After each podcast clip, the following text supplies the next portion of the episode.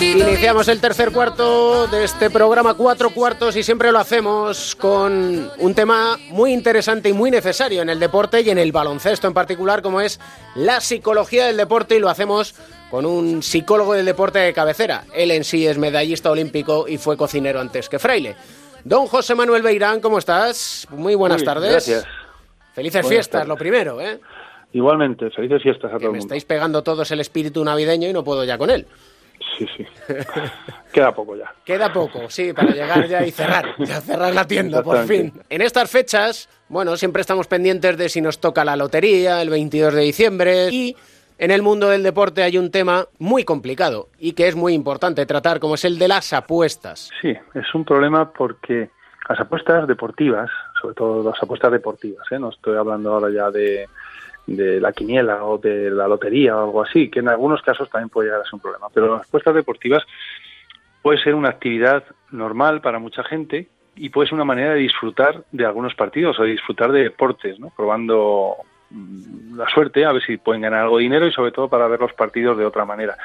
Pero también tiene muchísimos riesgos, muchos, eh, porque puede provocar una adicción, una adicción grave además. Y es que además las adicciones, no importa el tipo de sustancias o el tipo de adicción, siempre es lo mismo. Es, eh, es una enfermedad en la que falta control de la persona a, a- un impulso, al impulso de apostar con dinero, ¿no? El impulso de, de- de tomar droga o de algo, cualquier adicción, lo que supone es eso. Y en este caso, hay mucha gente ahora mismo en clínicas de desintoxicación que parece que ahí solamente están los yonkis y gente con problemas de drogas. Hay ahora muchas, muchos jóvenes con problemas de ludopatía. Y no solo mm, gente más mayor con problemas de, juego, ludopatía que puede ser de, en, casinos o en máquinas tragaperras, sino de apuestas deportivas. Y sobre todo con los jóvenes es más peligroso, especialmente peligroso, porque es una manera de llegar a ellos más fácilmente, a través del deporte. Tú, puedes ver una pinta de, un- de una persona que se droga por la calle y puedes decir, oye, qué pena, yo no quiero ser como este. Pero sin embargo a ti te están anunciando las apuestas deportivas a través de deportes que te gustan, de deportistas, de imágenes, de fútbol, de baloncesto, de tenis. Y por eso es, es mucho más peligroso y hay que tener mucho más cuidado. Y es que el tema de las apuestas, podemos decir que el riesgo mayor que tiene es que está socialmente aceptado. Sí, bastante, bastante aceptado, tanto como para que haya equipos que llevan nombres de, de- casas de apuestas deportivas en su camiseta, no lo puedo entender, o como también hay eh, deportistas que han anunciado eso. Y yo creo que sobre todo los deportistas conocidos tienen una tremenda responsabilidad y deberían fijarse en eso antes de intentar ganar un poco más de dinero con este tipo de apuestas, el riesgo que tiene. Eh, en muchos casos no, no es riesgo, sí, es lo que te decía, es una actividad que puede ser normal, pues como cualquier otra cosa. Entonces, si tú tomas una copa de vino no tiene ningún problema, si te emborrachas todos los días el problema es muy grave.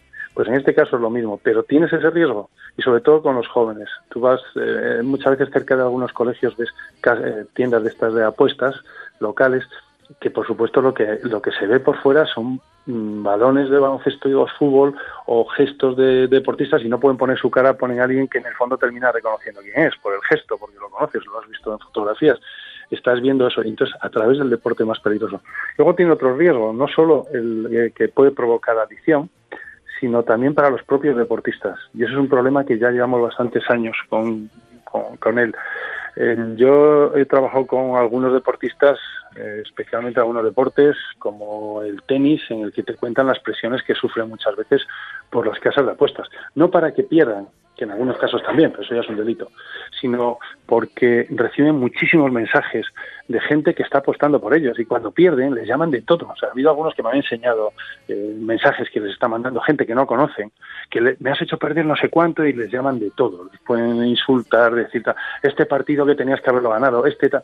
Y no estoy hablando además de los deportistas más conocidos. Muchas veces es en deportistas como si fuera de segunda división o en, fútbol o como incluso en tercera división o en otros deportes, pero no los que están arriba, que también puede haber algún tipo de apuestas de este tipo, sino más abajo, porque al final el dinero es el mismo. El tema de las apuestas en, estas mmm, casas de apuestas que además pueden estar en cualquier sitio del mundo haciéndolo, es muy peligroso por eso, porque pueden venir desde cualquier sitio, tú no, sabes de dónde vienen, las presiones que están sufriendo, lo que engañan muchas veces, porque hay, hay veces que, que, es que además no, no hay un juego limpio en eso, o sea, los únicos que ganan son ellos al final.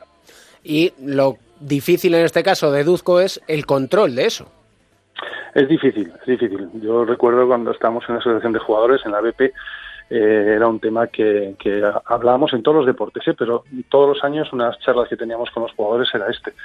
Primero, para ellos está prohibido, o sea, ningún jugador puede apostar en su deporte, ni, ni un jugador ni un, ni un eh, familiar cercano. Él no puede apostar en su deporte, pero eso es dificilísimo de controlar, porque además, aunque no apuestes tú, siempre puede apostar un amigo o podría apostar alguien. Eh, es complicado, pero oye, por, por ética no deberías apostar nunca ninguna cosa. Y sobre todo ahora que se pueden hacer apuestas tan complicadas como quién es el que tira el primer córner o, o quién en, tal minuto hacer esto o si va a haber, porque eso son cosas muchísimo más fáciles de manipular sin que se note, además. Entonces yo creo que lo mejor sería intentar hacer el menos caso posible a eso, que no se permitiera que los anuncios y mucho menos dirigidos a jóvenes o en el ámbito del deporte y, tener muchísimo más control de ese tipo de cosas. Ahora se controla si de repente saltan las alarmas porque se apuesta muchísimo dinero de una manera inusual por, un partido. En ese caso, enseguida se ponen a investigarlo, incluso ese, ese partido a lo mejor no contabiliza, pero cuando son pocas cantidades, eso no se puede controlar, es mucho más difícil. Pues hay que intentar controlar todo lo que se pueda. Y es que más vale prevenir que curar siempre. Muchísimas gracias y feliz año nuevo. Feliz año nuevo.